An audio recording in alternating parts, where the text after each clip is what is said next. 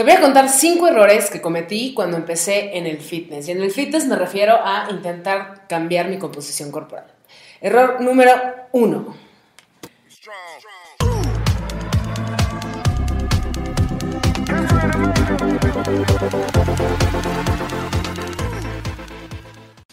Hacer dietas súper restrictivas, eliminando quizás alimentos. Yo pasé por dieta de cetosis, por dieta de comer un pepino literal en el día o solamente fruta o la que la dieta esta que un día haces con una, un macronutriente, frutas y después eh, proteínas y después grasas y cosas bien raras. No tienes que sacrificar ningún macronutriente. Es más, tienes que comer más solamente que con mejor calidad.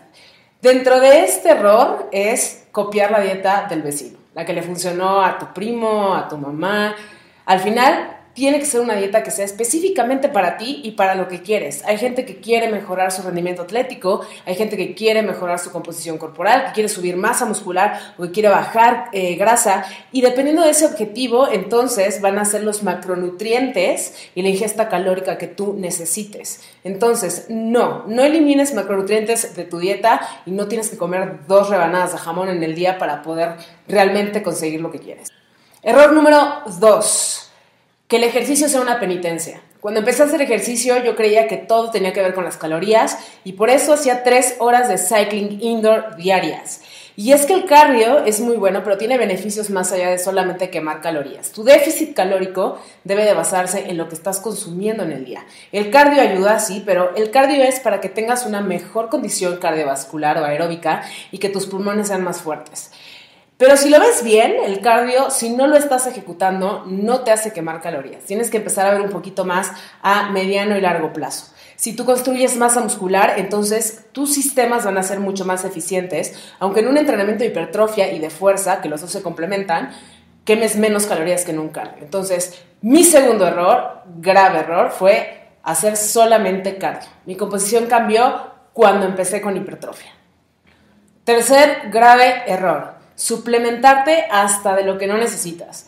Y es que cuando tú vas con un profesional o googleas, siempre van a salir suplementos que sean mágicos. Este polvido te va a ayudar a esto, esto te va a ayudar a esto. Y realmente la suplementación es eso, son cartas que tienes que utilizar después conforme las vas requiriendo. Y además, el 80% de la suplementación que venden allá afuera no funciona de nada, tiene un efecto placebo. Son eh, preentrenadores, por ejemplo, que lo que hacen es alterar el sistema nervioso, pero no es que te hagan bajar de peso. Entonces, no, la base de tu cambio no es la suplementación, la base de todo es la alimentación, el descanso, el entrenamiento. La suplementación son cartas que se utilizan aparte. No necesitas un kit de suplementación ni siquiera para sentirte motivado.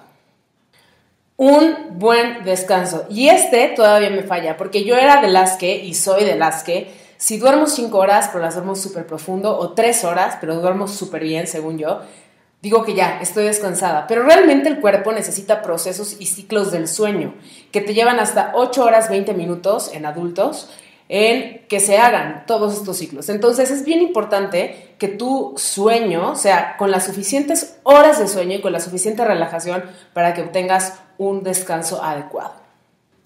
Quinto error, y quizás el más importante y del que podría decirse que me arrepiento, haberme acercado a un profesional que me, guiara y que me abriera el panorama de los procesos. No es una transformación de ocho semanas, no son 30 días. Cada persona cambia su proceso, cambia lo largo que va a ser su proceso, pero tienes que estar bien abierto a lo que viene. ¿Qué es lo que va a suceder? Si yo te dijera que en tu proceso de pérdida de peso o de cambio de composición corporal es posible que en los primeros meses no bajas de peso porque el músculo es mucho más denso que la grasa. Entonces, si tú bajas 3 kilogramos de grasa y subes 3 kilogramos de músculo, la báscula se va a ver igual y tú vas a creer que te estás estancando cuando tus tallas son mucho menos. Entonces, si alguien me hubiera pintado el panorama que era, quizás mi paciencia hubiera sido mayor y no me hubiera echado para atrás en tantos de los procesos que intenté.